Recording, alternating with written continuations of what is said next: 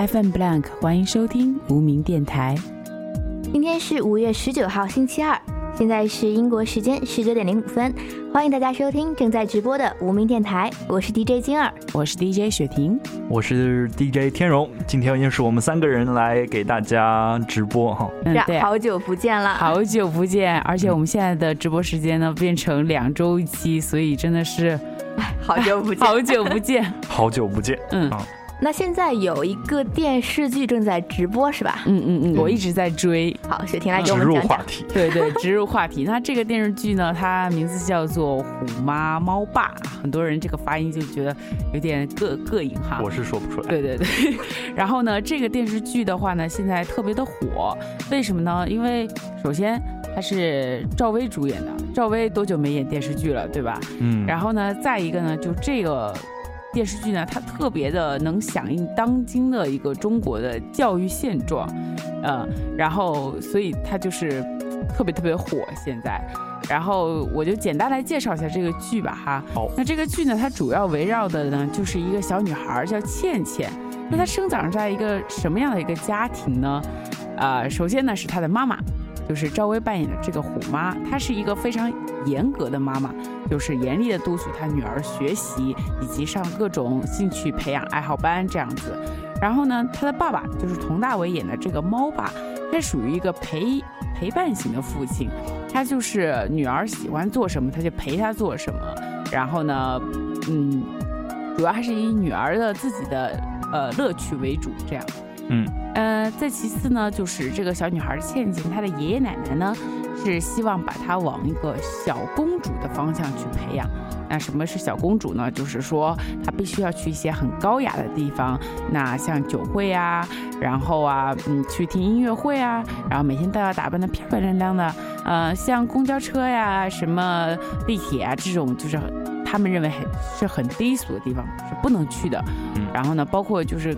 他们可能有非常很早的就给孩子灌输这种等级意识，那可能比如说穷人啊，他就是让小孩子就是远离啊，然后不要去跟他们搭话，就是这样子的一个故事。然后呢，他当中呢还有个很重要的角色，就是董洁饰演的，呃，一个国外的儿童教育专家。那他呢是引用了国外的一些非常呃崇尚自由的，崇尚。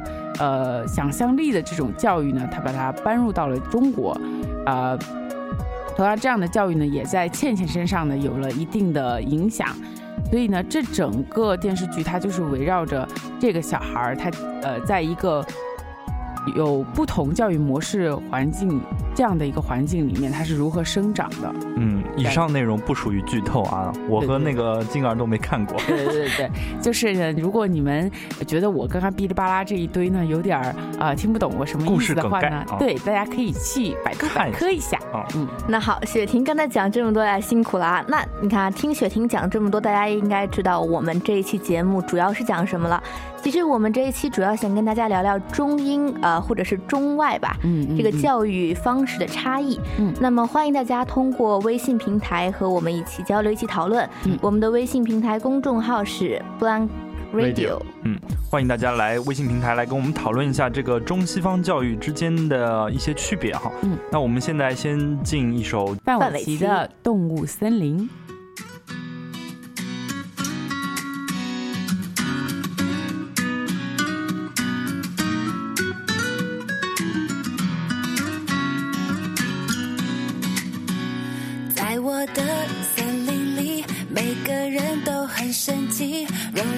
柔脸上长着长长的胡须，长耳朵，嘴嘟嘟，你是可爱小白兔，穿上白纱裙变小公主。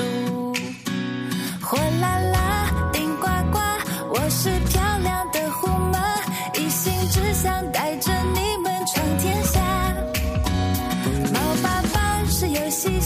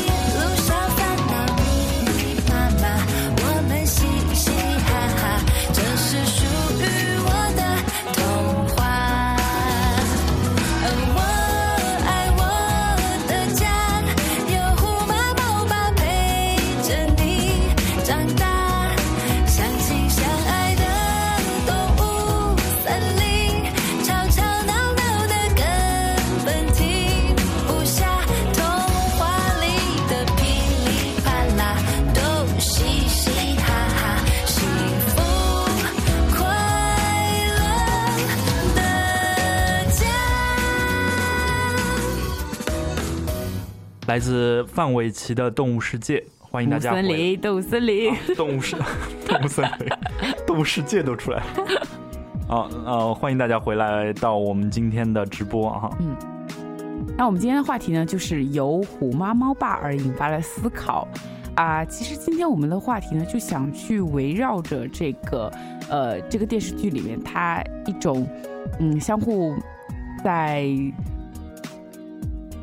就是相呃两个不不同的这个教育观点啊，嗯，就是我们有虎妈赵薇饰演的这个角色呢，她认为孩子就是要严厉管教的，我每一步都要把他给把关。嗯然后呢，典型的中国式教育，对对对嗯然后呢，董洁饰演的这个国外的儿童教育专家呢，他认为的就是我应该让孩子放开手，让孩孩子自己去选择。然后呢，呃，就是什么事情都要很自然的。是董洁还是佟大为董洁啊？董洁也是这么对对对对说啊就是我们就是想要去呃看一看他这两种观点的话呢，就是我们三个人来讨论讨论，同时呢，大家也可以跟我们一起来聊一聊啊。嗯，就是你觉得哪一种，就是说你就更适合当今的一个中国的教育？其实中国教育这个电影其实蛮接地气的，有一个词就很好的概括了，就是嗯慈父严母嘛，嗯嗯嗯就是母亲在家里就是一直处于一个严格管教的状态，嗯嗯嗯，父亲就是啊放放任一点啊，随性一点。对，嗯其实中国呃现在教育也是一个常态，家庭的教育就是这样子一个状态吧，我觉得。嗯嗯嗯。不知道英国这边怎样？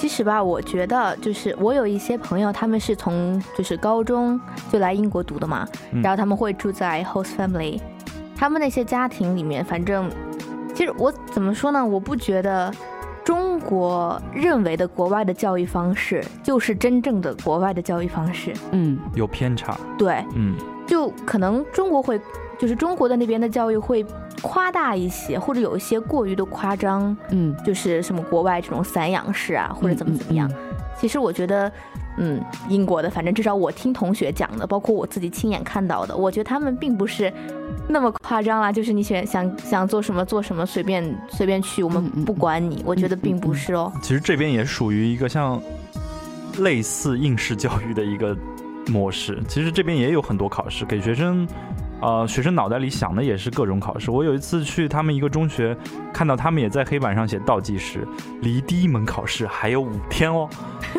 对啊，其实我觉得就是国内可能呃有的时候在过于的夸张了，就是国外这种教育的美好。对，其实嗯并不是像国外什么都好，嗯嗯嗯，其实也会有一些糟粕啦，就是可能我们他并不是那么适应的中国的这个文化还有国情。嗯对对对，我也是这么认为的。就是那我们是没有养过小孩啊，我们也是被养大的。我我相信我们那个听众当中也肯定有很多父母辈的这样子的听众。那我们今天就跟大家聊聊我们到底理想当中的教育状态应该是怎样的，嗯吧？嗯嗯，对，我觉得其实怎么说呢，中英肯定是都有好的一部分，嗯就像中国的可能会更适合中国的国情和社会情况，对不对？嗯嗯然后像国外来说，可能就是更适合孩子的成长和发展，你们觉得呢？我觉得国外比较尊重小孩的一个选择。嗯像前两天我看到达人秀里有一个小孩，在国内现在很有名了，就是父母小的时候逼他去学芭蕾，去学跳舞，但他说 no 不行，我觉得这个不适合我，嗯，然后去学了武术武道，结果在达人秀上、呃一举成名，这这日本武道挥的非常有架势。对吧？嗯你们看，其实就听刚才听众讲，人家也是父母去逼他学芭蕾，去怎么怎么样。其实不要觉得英国的父母就是啊，你想玩玩，我不会逼你学这些。其实嗯，搁在哪都一样，家长都是希望自己孩子肯定多才多艺为好了。嗯对嗯但是这个情况在国内就很少出现，就是一个小孩想去学这个耍刀，对，还是个小女孩对，不学这个芭蕾跳舞，你你想干什么啊？这这爷爷奶奶肯定不同意。哎，对对对对，嗯，就是国内的家长还认为，哎，男孩子应该有个男孩子的样，女孩子有女孩子的样，对吧？对。然后，这个就是可能是一个小小的差别吧，我觉得。嗯，嗯，我觉得国内的教育真的就，嗯，感觉是每个人都想把孩子往精英方向发展。其实这个就是中国最近其实进步蛮大的一个原因了。是，对我们之前私下聊的时候，天荣也讲过，像我们的父母辈，嗯，就是当时必须要必须要出人头地，所以他们那个时候的外界压力也会很就第一代高考啊，前几轮高考的那，就是我们父母辈嘛。嗯。然后他们对于呃，为了往上攀，一定要一步一步的走得很踏实。嗯这个他们脑子里是有很呃很清楚的印象的，他的背景就是这样子。嗯包括小时候还有自然灾害被饿过，嗯就一定要呃努力的让自己变得富裕，变得。有饭吃。嗯，而且他们经历的那个时代是正好让第一波人富了起来，对就是身边一定有他的同学，有他的同事是富起来了。嗯然后其实他们对我们的教育，就是其实他们一个成长的过程，但实际上我们这一辈已经不愁吃不愁穿，嗯就是没有说哪一家现在家里没电脑吧，嗯嗯，没有 iPad 都是一件很稀奇的事情了，对吧？嗯嗯然后对小孩儿其实，呃，各种物质上的给予都已经很丰富了，嗯就不是匮乏的状态。嗯嗯嗯，就是感觉呃，我们父母那一代呢，在他们的意识里面，呃，人才的培养就是要经历磨难，嗯然后呢，一定要有强烈的这种生存的意识，然后呢，呃，而且你只要肯奋斗，你一定会有好结果，对属于这样子的。对。可是我觉得就是相比，就是国内这么，就是大家全部都是削尖脑袋往一个方向钻这种这种情况来相比的话，可能国外就是更平和、更放松一些。就他们已经就是有一种怎么说，有一种好像哎，很像那种小农经济的感觉。反正我自给自足，自己嗯过自己小日子就行了，对对对我也不想那么多。天荣不是之前有个例子吗？那个就是所有人其实对自己现在这个岗位很合适，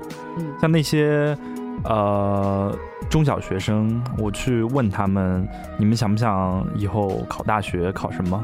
就一半的人说。我不想考大学，我可能觉得我现在这样子就够了。嗯对我可能读完高中，我毕业我就可以在社会上找份工作了。嗯有一个女生印象我印象非常深，就是说我不准备去考大学，但是我准备自学会计的一些内容，然后以后考个证，嗯就以后到一个公司当会计。对，而且这样的话，呃，家长基本上也都是支持的嘛，对吧？嗯，就因为可能他们家长也就是觉得我们这一辈子就这样过去，所以其实我们并没有对你有很高的期望值。嗯但是相比之下，就国内家长都是希望，就就我好，我希望你更好；我不好，我当然也就是我希望你更好，更好。对对对，没错。嗯对他可能父母把很多自己的愿望、自己的梦想强加于自己的小孩儿身上。嗯嗯所以这就有很多，比如说家里是学医的，所以就我们下面孩子继续学医，再下一本啊还学医。我当上了副主任，你必须当上主任。呃，我自己开公司，你以后必须接我的班。就是很多开做生意的人的人家的小孩都是在学经济，都是在学管理。嗯这这在中国是一个很常见的现象，嗯但是在英国可能小孩自主选择这个未来职业方向的趋势会更好一点。对，我觉得国外的孩子可能，呃，比国内的孩子他这个稍微好好比较好的一点，就是在于他有一个很强烈的自主选择的一个意识。哎，对，这其实我有个蛮好的例子，嗯就我不是刚才有说我朋友他们当时会住在 host family 家，嗯。然后他说他家的这个他们他住这个家里那个有两个姑娘，嗯。然后呢姐姐是就很喜欢学滑冰，嗯，然后就好他妈就那就你喜欢那我就送你去。什么每天早上要五点钟起来，嗯然后先去隔壁那个小镇去练两个小时滑冰，然后回来去上学。就周一、周二、周三、周四、周五都是这样，嗯然后包括周周一和周三晚上还要家训。嗯但是人家就我就喜欢，但是其实，对吧？这边更注重于兴趣爱好的培养，但是在国内可能就是，啊，你去上数学补习课、奥数、嗯，英语、新东方，对不对？没办法，别人都上，你不上，你对，就那你就掉下来了。对，嗯，嗯，哎，我们聊了这么多哈，呃可能听众也有点累了，我们给大家放首歌好不好？嗯好好。那我们放首什么呢？啊，这是最近很火的一首歌吧，就是《花儿与少年》的主题歌主题曲主题曲，好不好？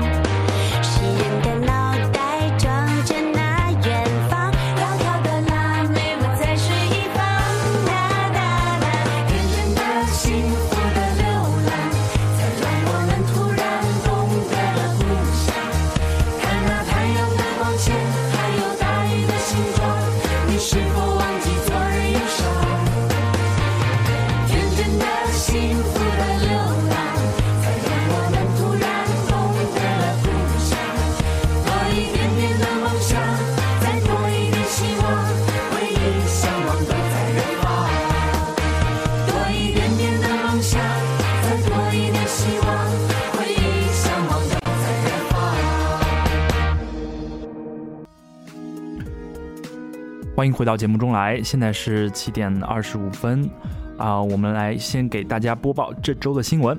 二零一五年英国大选结束，啊、保守党赢得了第五十六届英国议会六百五十个席位当中的三百三十一个，超过组阁所要求的三百二十六个席位，领先议会第二党啊、工党九十九个席位。卡梅伦将继续出任英国首相，并组建十七年来第一次由全保守党组建的内阁。此次选举公布后，工党领袖、自由党民主领袖、英国独立党领袖均因结果未达到目标而引咎辞职。前任工党副领袖哈曼担任工党执行新领袖，自由民主党将在六月份选出新领袖，而英国独立党的法拉奇因为啊、辞职被拒绝，继续担任英国独立党领袖。啊、考温垂三呃议会的席位均被工党所取得。啊，华为兰明顿选区的一个席位被保守党取得。此次选举结果与此前大部分民众所声称的保守党与工党啊焦灼的情形大相径庭。中国人大在其官网公布《国家安全法》草案二次审议稿，此版本草案出现“网络主权”这一争议性概念。中俄近期所签署的网络安全协议中，也多次出现了网络主权的概念。这一争议性概念被部分学者认为可能对中国言论自由状况造成新的威胁。英国金融时报中文网撰稿人张小彩近日撰文，从认知失调理论分析毕福剑事件，以及此事件折射出中国社会中官方话语体系和民间话语体系的冲突。认知失调理论是由美国社会心理学家里昂·菲斯严格提出的，主要是用于解释指个体行为与其信念相左，或个体公开言论与其真正想法相悖。张小彩认为，毕福剑在一定程度上是为了得到官方奖赏，而在公众话语空间遵从官方话语体系，而官方自文革后已放弃对精英们私人话语空间的绝对控制，这是此次事件前官方与毕福剑们相安平安无事的原因。而此次事件也是公众话语空间与私人话语空间的边界在新媒体时代日益消融的一种反应。英国政府近日通过法案，赋予执法部门免于因侵入计算机和手机而被起诉的权利。临近门事件之后，多家互联网机构起诉英国情报机构的呃政政府通信总部的违反计算机滥用法。同年，政府启动豁免权法豁免权法案的引入。今年五月，法案正式生效。隐私国际声称，此法案引入前缺乏公开的辩论。这就是本周的新闻。好，那我们继续说我们刚才聊到这个话题啊，嗯关于中外教育方面的。嗯那我们刚刚给大家放的这首歌呢，是《花儿与少年》的主题曲哈。那这首歌其实呃，让我可爱的。对还挺可爱的。然后我们也知道《花儿与少年》这个节目呢，它主要就是围绕这个旅行啊。嗯那说起旅行的话呢，其实我觉得呃，有一个国外的一个教育的。呃，一个衍生物特别的有趣，然后这几年呢，在国内也逐渐的得到了一些认知啊，对这就是 gap year，就是一年不读书，然后就是毕业之后的一年，然后到找工作前当中这一年呢就叫 gap year。对，嗯。那其实国外有很多学生都是会去，take 这个 gap year 的。对对对，然后这个可能他们会去旅行啊，然后或者是去找一个实习啊这样子。对，包括嗯其实我认识的国内的一个同学，嗯。他是在国内读大学嘛，嗯。然后他也是高考到大一中间，他跟学校申请说我中间 gap year 一年，嗯嗯，然后就是出去玩玩，然后看看世间百态。嗯嗯嗯，我觉得大部分人都会选择去旅游吧。嗯，嗯或者其实我觉得能去自己向往的，就是未来可能学习会触碰到的领域去见识见识，也蛮好的。嗯嗯，但是这个事情在中国就很难实现。就你一毕业你就得找工作啊！你毕业的时候学校就催着你，家里就催着你，对，而且你更别说你读书读一半出去玩了，开玩笑。开玩笑，不可能的。对对，就是这个还是蛮大的一个差别。嗯，对的。嗯，我觉得这一点反正也是啊。呃就是挺多国内的人都觉得这个还蛮好的，就对，觉得就学生都觉得蛮好的，对对家长肯定都觉得，哎，别闹，别别闹了，别玩了，对，别闹，赶紧赶紧找工作。对，嗯，我记得大学辅导员在我们那个快毕业前一年就开始催着我们找工作了，可以去实习了啊，嗯可以去去去找工作了。你要签一个什么三联单啊，嗯要把什么什么都签好。我们学校这个毕业率就靠你了，靠你吗？你这一个人不毕业，一一个老鼠屎坏了一锅粥啊，嗯。什么是就感觉反正国内的其实还蛮功利的了，是吧？嗯。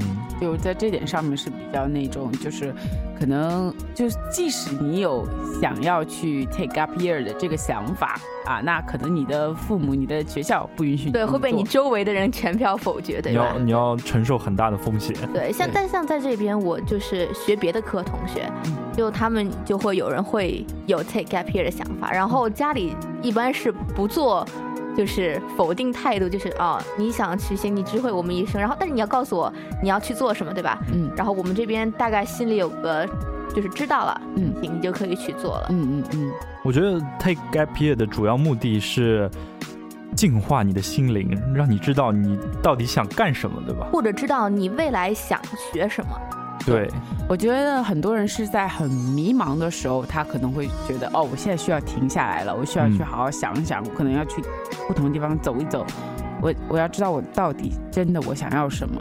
对我像我会问我同学，我说你们就是嗯。就是你 gap year，就是你为什么会选择这个？其实对于我来说，我还是觉得这是一个蛮新奇的东西。嗯嗯嗯，就毕竟因为我是学什么数学统计这种，我中间要断一年，我肯定什么都不记得了，嗯所以我自己不会选择。但是我有一些学的偏文科的同学，然后我就会问他，我说你你为什么啊？嗯他就会说，就比如说，他说他想去做媒体相关的东西，那他就想知道，我到底后面还要再学些什么类型东西，会跟我想做的东西会让我距离更接近一些，嗯所以他就会通过这一年的时间去去看、去找、去观察。嗯，其实这个国内现在是有十个字很火，是吧？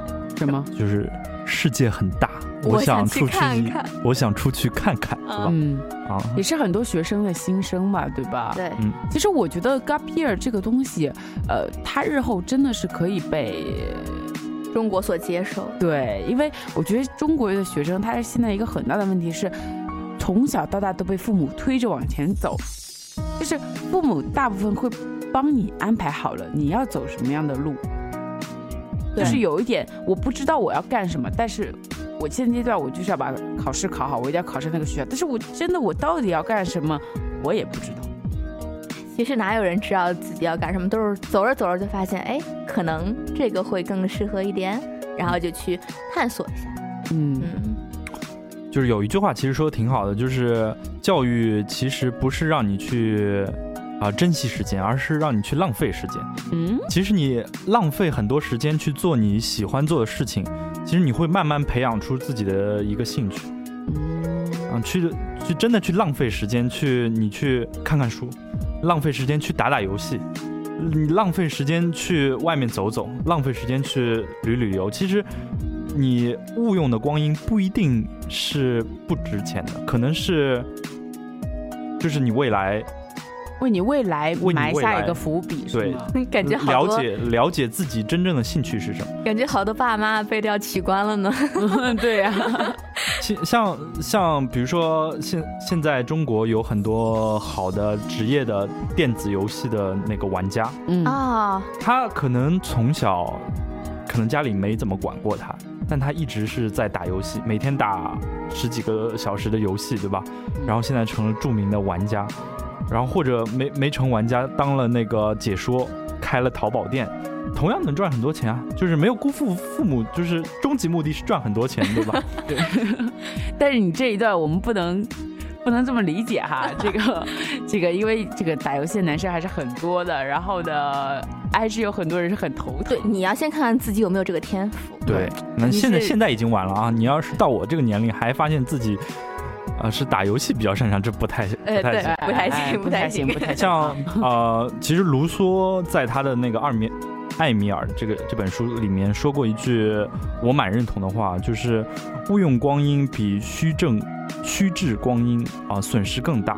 教育错了的儿童比未受教育的儿童离智慧更远。对，就是你负数永远比零要小，那个感觉就是一样。对，其实呃，更多的朝自己兴趣方向走会好一些。但是你觉得在国内你真的能做到你你就往你有兴趣的那个方向走吗？其实我觉得这东西争议蛮大的。啊，首先，很多人不知道自己兴趣到底是什么；对啊，其次，有的人知道自己兴趣是什么了，但是你敢走吗？你你敢吗？我是不敢走。对，因为如果你走了的话，你会面临两条路。第一个是啊，我越做越喜欢，就是就是人家最理想的状态，就是我早上起来要去工作了，然后我很开心；我要去学习了，我很开心。然后晚上回来呢，我还是很开心，因为可以干自己的事情了。嗯但是有一种就是越做发现这个事情越离你的期望值越远，嗯，那你以后心里这一块净土就再也没有了。说实话，我我这个人其实在这个方面还是比较保守的，就是我不是那种特别敢去尝试那种很新的，然后没有人去尝试过的这个领域，就是包括我们说你要到达这个领域之前，你需要培养的这种兴趣爱好啊，我这个人是不太敢尝试的，说实话。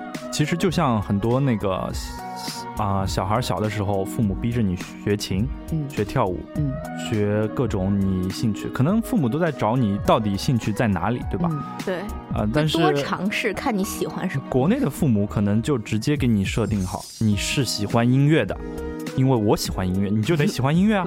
然后你因为我以前想弹吉他，但是我没有那个条件，所以你去弹吉他吧。嗯，你给我学钢琴，你给我学吉他，然后，但是父母其实忽略了很重要的一点，就是啊、在学的这个过程当中，要不断的让他知道他和大师之间的区别在哪。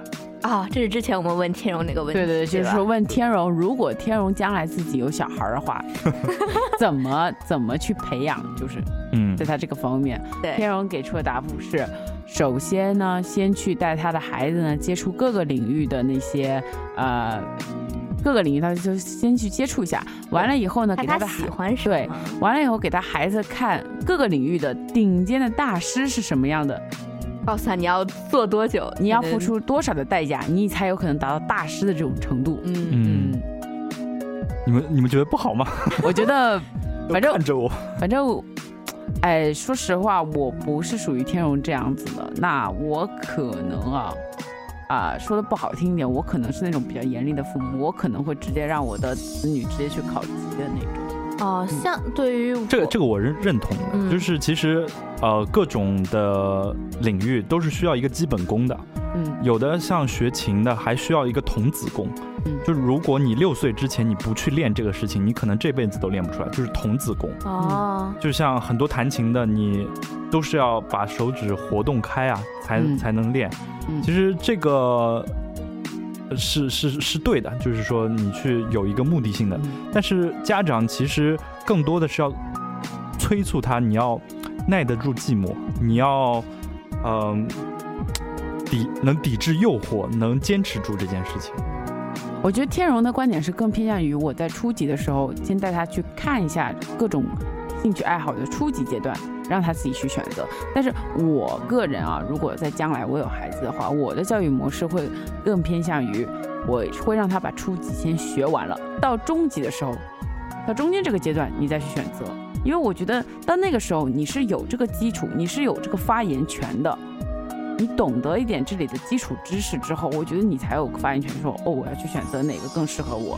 其实到了中级还是不行，我觉得你觉得不行吗？中级你对一个事情还是在平视，没有到俯俯视的视的。地步，嗯对，你你要真正俯视了，你才能懂得学会选择嘛。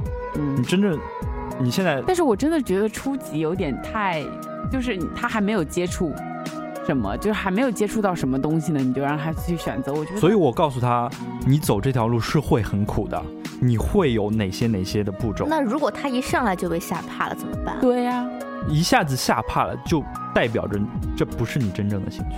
那这样的话，我觉得根本就找不到真正兴趣了，因为我觉得孩子真的是很容易被吓很容易被。吓怕的吧？如果你跟他说，他真的是孩子，他他心里的世界能有多大？对啊，他就觉得累啊，苦啊。对那哪个小孩儿我我个人的教育方式是会变更偏向于说，我在中级的呃初级到中级的这个过程当中，我会鼓励他，但是我不会告诉他说你需要多苦。你只我只需要告诉他，OK，你现在达到这样一个目标，然后你就慢慢来，慢慢来，慢慢来。你到达这样一个目标之后，接下来你可以选择了，你要放弃，你还是要继续前进。其实我觉得可嗯能就是大家想法会不太一样吧。像嗯天荣可能会上来直接给大师级在这儿，嗯你们俩差距在这儿。但是要毕竟是博士嘛，对吧？对对对对对，天成本来就大师级的。对人家像像我的话，我可能会觉得大大师级有点太远了。可能因为我我对于我来说，我并不觉得你必须要精通这个东西。嗯我觉得你喜欢，然后你就是这个说的也对。其实，比如说学音乐，其实更多的是对你一个自己情操的陶冶熏陶，对，对，因为其实我本身自己就是这样被培养的嘛，就是我小的时候也学过很多画画呀、书法呀，然后呃钢琴啊，然后跳舞啊，我都学过。但是我妈妈都是带我去学完基本功之后，然后让我选你要不要继续留下来。啊啊，那像舞蹈我就没有继续坚持了，因为基本功练完以后我觉得太苦了，而且我看他们跳舞，我也没有觉得有什么，嗯、就是有什么我很心动的地方，我啊就并没有。但是钢琴我就是真的是学完了以后，我觉得我真的想要再往上爬一层，所以我会继续坚持。嗯就是在我对它有一点基本真的是有一定的认识之后，我觉得我会更容易去做出这个选择。你会想看，就是以后他们这些样子是不是你希望自己可以成为对？对对，其实到了越高级，你要稍微进步一点点，就非常的难了。非常的难。嗯，嗯，就是之前有说过，父母其实对就是孩子能否坚持下来是有一个非常大的就是影响的。嗯像之前天荣自己拿自己举例子说手风琴的事情，是不是？对嗯就是呃，其实很多呃，我们同学学手风琴学到九级，班里一半的人都退掉了，就是不学了，就觉得可能十级就达到我九级达到我的一个极限了，嗯就是九级到十级这个坎儿有点难跨过去。对其实，其实我觉得吧，父母更需要就是就是帮孩子培培土，就是鼓励他，让他继续走下去。就这一段九级到十级的这一块是一定要父母坚持的，就不是小孩坚持，是一定要父母坚持下。但是我觉得，其实其实对，在我看来，我觉得到九级已经蛮难的了。我觉得可能父母更需要的是从，是你从三级到六级中间的那那一块儿，你懂我的意思吗？那一块其实，呃，像我好像没什么压力，但是最大的压力还是最后考十级的时候，哦，就是三级到六级我都没考，我是直接从七级开始考的。对，哦，我就是打个比方，就是小孩可能刚开开始都容易嘛，但是中间很容易半途而废。那就在半途的时候，其实我觉得是，嗯因为我觉得并不一定要达到那么一个巅峰。其实什么都难了，什么什么万事事开头难，开头也难，开头当中也难，就最后也都哪哪都难其实，呃，更需要是父母和孩子之间的一个配合。对那其实就如果是你们自己当父母的话，假如你们的孩子中途要呃遇到了就是说他认为是一个分水岭的地方，那你们你们会去就是说比较呃就是说严厉的，就是说让他去继续往前走，还是说你们会给他选择严厉的继续往前走。严厉的继续往前走？拿我自己举例子了，嗯。其实我觉得不一定，我会跟他讲吧。就比如说对于我来说，嗯。嗯我书法嗯。还有播音这种东西，像对于书法来说，我现在是到六级嘛，嗯。嗯，一共是十级。然后我当时因为从六级往后需要再多学一个字体，嗯。当然是因为没有时间了，然后就是没有时间再去上课或者怎样。但是嗯。我觉得到六级已经够我去随便去临摹别的字体，然后自己平常写写玩玩，我觉得对于我来说就够了，嗯我不会后悔。但是像播音这个，我可能当时如果真的继续有可能的话，我会继续往前走的，嗯我不会停下来。嗯所以我会跟他讲说我自己的事情。那你看，我现在对于这件事情我是有点后悔的，但是对于这件事情我又抱有一个色色的态度，反正我可以，我又不是打算拿它以后养家糊口。我只是自己玩，比如说写书法，哎，我开心就好啦。嗯，那你自己看，你想想你以后会不会在看别人写毛笔字的时候，你觉得哇，别人写的真好看，天哪！我如果当时如果多学两年，我就不会这样了。嗯那你自己会不会后悔？嗯，我现在就告诉你了，那你自己选择好了。那我就会这样。如果你知道吗？如果是我的话，我会看是男孩还是女孩，你知道吗？因为我觉得如果是男孩的话呢，我就会跟天荣一样的想法，我就是严厉的一定要逼你往前走，因为我觉得这是这是我脑海里我认为的穷养的概念啊，就是说。在你遇到困难的时候，你一定要坚持，不，你只能上，你不能往后退缩。嗯但如果是女孩儿的话呢，就会我可能会像你一样的，就是给她选择了，让你自己看喽。那其实我觉得这是富养的概念了，就是让女孩有一个自主选择能力，在她给她一些问题的时候，她自己能够选择那个最适合她的一个情况。哎，说到穷养和富养这个概念啊，其实我总觉得，好像国内现在对于这个穷养和富养这个词，已经有一种偏离了，就跟原始态度的偏。对啊，其实像那个《虎妈》这个电视剧里面，她的爷爷奶奶真的就是，你看嘛，他就是想把她培养成小公主。那她培养成小公主是怎么培养的？就是每天穿特别好看的衣服，每天都穿着公主裙，然后呢，呃。他可能他的爷爷奶奶会跟他说：“你不要跟那种呃可能社会等级比较低的那种人啊来往，你不要跟他们来往，你也不要去坐公交车，你也不要去挤地铁，就是那些东西，在他们认为是社会等级非常低、非常低俗的。那他们的孙女应该去做的是什么呢？应该是去听音乐会，应该是去学小提琴、学芭蕾，然后呢，呃，一切都要跟这个上流社会靠边。”啊，嗯所以这是他们眼中的富养。嗯那好，那我们进段音乐，回来以后我们再聊聊我们眼中的富养富养和穷养。嗯，好好。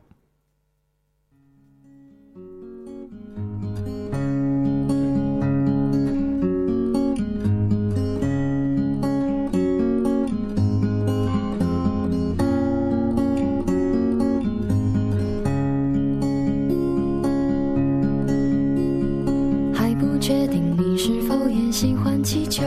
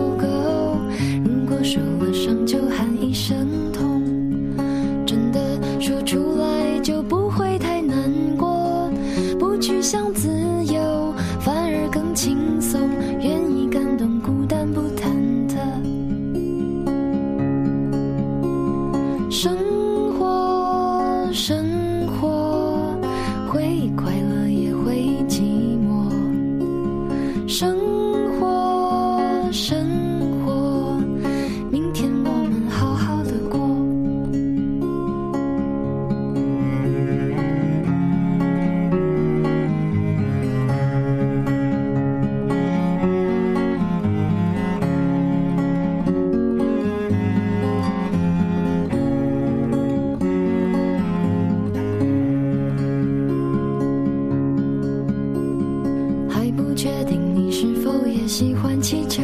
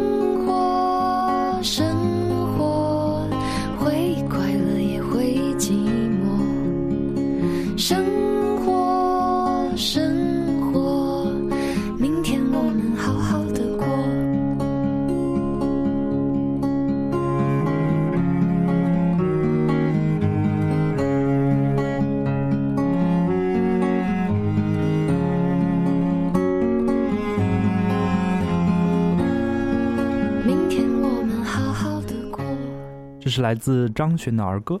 嗯，好，其实儿歌里面有一首，就有一句词吧，还蛮触动人的，说我们都觉得成功没那么严重，做自己反而比较心安理得。其实我觉得教育对人来说是一样的，其实就是学习让自己变得更快乐，灵魂得到提升和净化，其实是教育的最高境界。嗯嗯嗯其实我们觉得，哦，其实我觉得嗯理想中的教育呢，就是应该是，嗯，就忘记课堂上的一切，然后剩下的才是真正教育。其实课堂上所教的、课本上所教的一些内容，你在，呃，你在书籍上啊，在什么地方都能查到。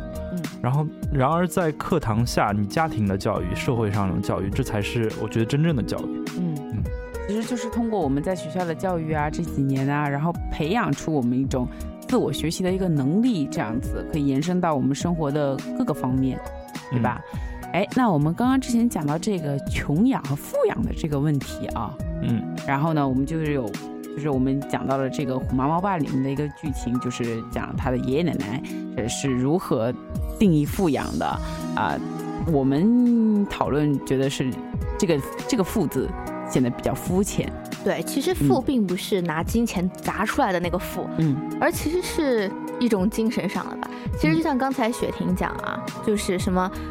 告诉他，哎，这个什么穷人怎么怎么样，嗯，给就在这么小孩时候就已经给他划分了一个阶级的概念。其实我觉得，反正精神等级越高的人越不会，对就更会一视同仁吧。我觉对得，对对，我我听到一个很啊、呃很好玩的说法，就是讲一个人很有趣，就是嗯这个人很有趣，怎么让怎么来定义这个人很有趣了？嗯就是说你和这个人交谈之后，嗯啊，下一次交谈，他可以再说出很多新奇的东西，就是这个人就很有趣。嗯，就是可能让一个人变得有趣的，就是不断的去寻找生活当中有趣的事情，挖掘他有趣的点，然后分享给你身边的朋友就友。有发现美的眼睛和心灵。嗯嗯嗯，就是不要过早有这种阶级性的概念，嗯嗯，，很重要。对对，生活抱有一个永远抱有一颗好奇心吧。对嗯嗯嗯。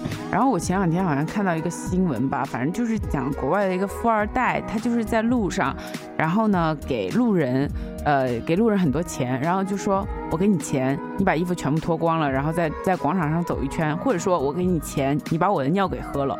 那嗯我觉得这种事是钱堆起来的呀，但是我就觉得，如果你你的孩子成为了一个这样子的人，那我觉得还是真的蛮可悲的。真的蛮可悲的。真的太可悲了，就是觉得这种人是可能外表是光鲜亮丽，非常的上流社会，他懂得任何上流社会的这些嗯游戏规则啊，或者说我们讲的这些礼仪啊，他什么都懂。但是可能心里也就是个暴发户的水平。对，就感觉内心是那种他瞧不起比他比他社会等级低一点的人，然后就可能工呃钱没有他多，然后或者说混的没有他好。那我觉得这种人真的是太可悲了，包括这种人今后培养出来的子女，我我觉得，唉，我觉得真正的富二代，有追求的、有理想的富二代，就应该去做研究。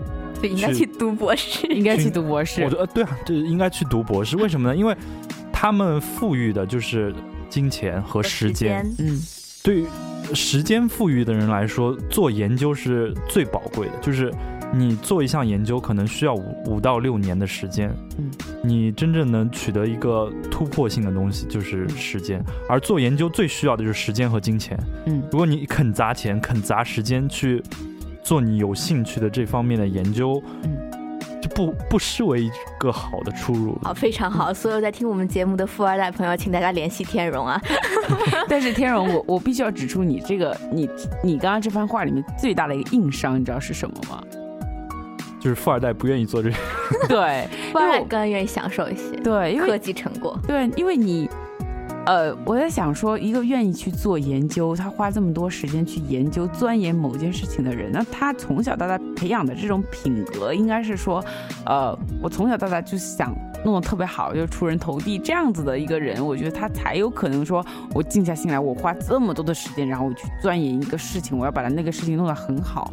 但是我们国内大部分的富二代啊，不是不是我这个人故意说啊，但是我确实，你确实得承认吧，就是大部分的富二代，就是可能家里的人都是会啊，真的是比较随意的，然后让他尽情的去享受，可能没有去太着重去培养他这个钻研这方面的精神。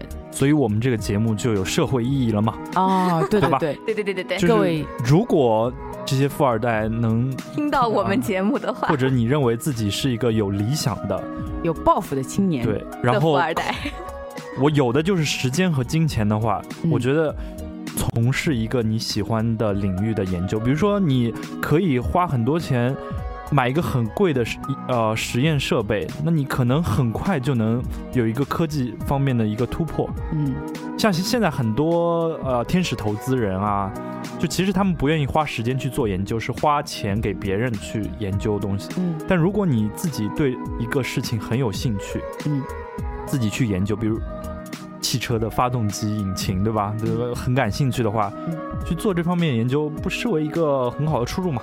对吧，嗯，虽然我们说大部分的现状都是什么呢？都是我有钱，那我就去买最好的。对，我去买最好的的呀。你研究，你研究出来，我花更多钱去买呀，我又不差钱，就是那种哈。好好，但是我觉得听众说的这番话还是很有道理，各位年轻的小土豪们不不妨考虑一下。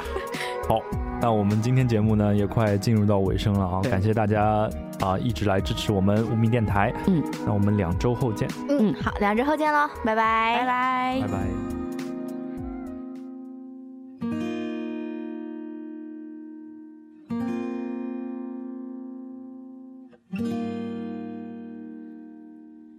听不清的耳语最诚恳，看不到的内心都忠贞，执着难得，总不会辜负你的单纯。谁不曾一时轻狂而消沉？谁不曾无意让别人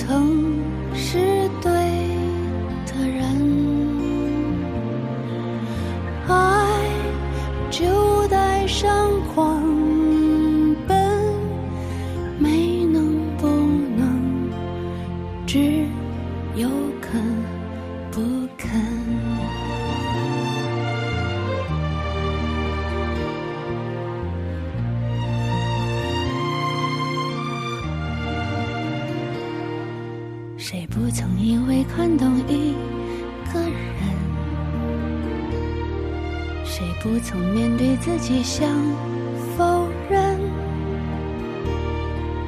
和解需要无悔的折腾，嗯，才算